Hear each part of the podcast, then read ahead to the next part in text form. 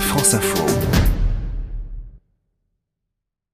Transportez-moi à l'actualité des transports sur France Info avec vous, euh, Gérard Felzer. Bonsoir. Bonsoir Marc. Nous sommes en pleine période de vacances d'hiver. Le beau temps et la neige sont au rendez-vous, ce qui dope la fréquentation des stations et crée des bouchons aussi sur les routes. Euh, pourtant, euh, Gérard, tout le monde ne part pas au sport d'hiver, il faut le rappeler. En effet, Marc, seulement un Français sur dix part régulièrement au sport d'hiver et 65% n'y partent jamais, notamment à cause du coût élevé. Malgré tout, rien qu'en Savoie, plus de 100 000 véhicules se croiseront ce week-end. Il va falloir être patient.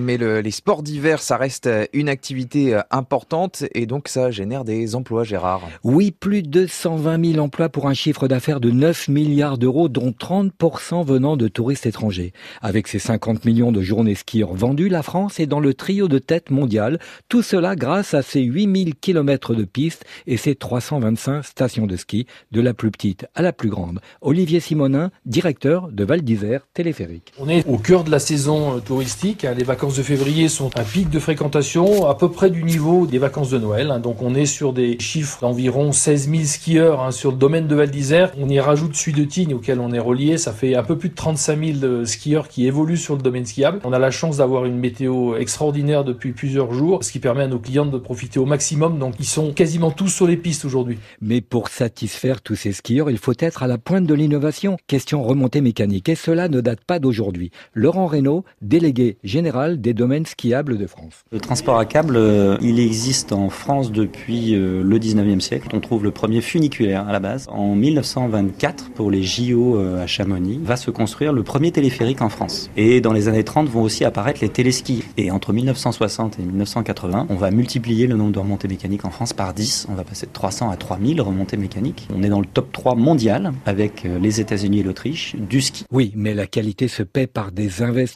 importants de plus en plus lourds. Laurent Reynaud. Il y a à peu près 1000 engins de damage en France. Ça coûte entre 300 et 400 000 euros neuf. On les utilise davantage pour euh, parcourir le domaine skiable pendant la nuit et tasser, travailler euh, les 10 premiers centimètres avec une fraise qui se trouve à l'arrière de la machine et euh, avec la lame qui se trouve à l'avant de l'engin, de déplacer euh, la neige des endroits où il y en a le plus vers les endroits où il y en a le moins. Les motoneiges, c'est un moyen qu'on utilise nous pour euh, patrouiller d'une remontée mécanique à l'autre ou transporter du matériel d'un endroit à l'autre sur le domaine skiable. Et pourtant, malgré ces progrès technologiques, Gérard, on déplore chaque année un nombre important d'accidents et bien souvent par imprudence. Oui, 160 000 accidents chaque année, 7 000 hospitalisations et 200 morts, c'est beaucoup. Les chutes bien sûr, mais aussi les collisions sont responsables de nombreux traumatismes. Rien que dans les Alpes, c'est 40 000 interventions par an avec du matériel adapté, dont des hélicoptères et des pilotes exceptionnels.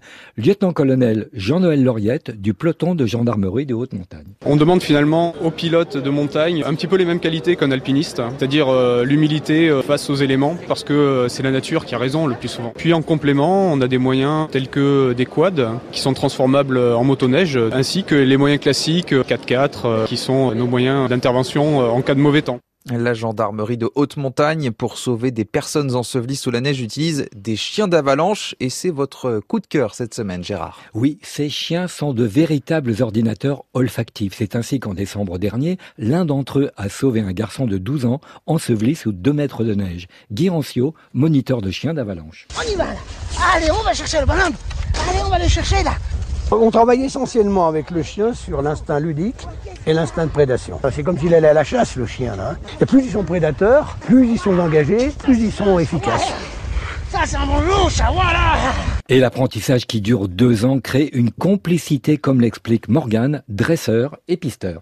C'est un chien avec lequel euh, bah, je, passe, euh, je passe plus de temps qu'avec ma copine. C'est un chien qui vient travailler avec moi tous les jours depuis qu'il a deux mois. Donc forcément, il y a des, li des liens un peu particuliers qui se créent. Et par ailleurs, euh, de plus en plus de stations proposent justement des balades en chien de traîneau, Gérard. Oui, si dans les pays du Nord, les motoneiges ont remplacé les chiens de traîneau, il y a chez nous de plus en plus d'amateurs d'attelage. D'ailleurs, le week-end dernier s'est déroulé les championnats de France et la fameuse Grande Odyssée attire de plus en plus de monde. Grégory Coffre, un des participants. C'est vraiment un esprit, enfin on est vraiment avec eux en, en osmose quoi, avec la nature, les paysages, l'ambiance qu'il y a sur cette course en fait. C'est vraiment solidaire, c'est qu'une seule famille quoi. Une famille dont ces chiens magnifiques ne demandent qu'à vous emmener dans des balades que je vous conseille vivement Marc. Merci Gérard Felzer. Transportez-moi tous les week-ends sur France Info, chronique à retrouver sur franceinfo.fr.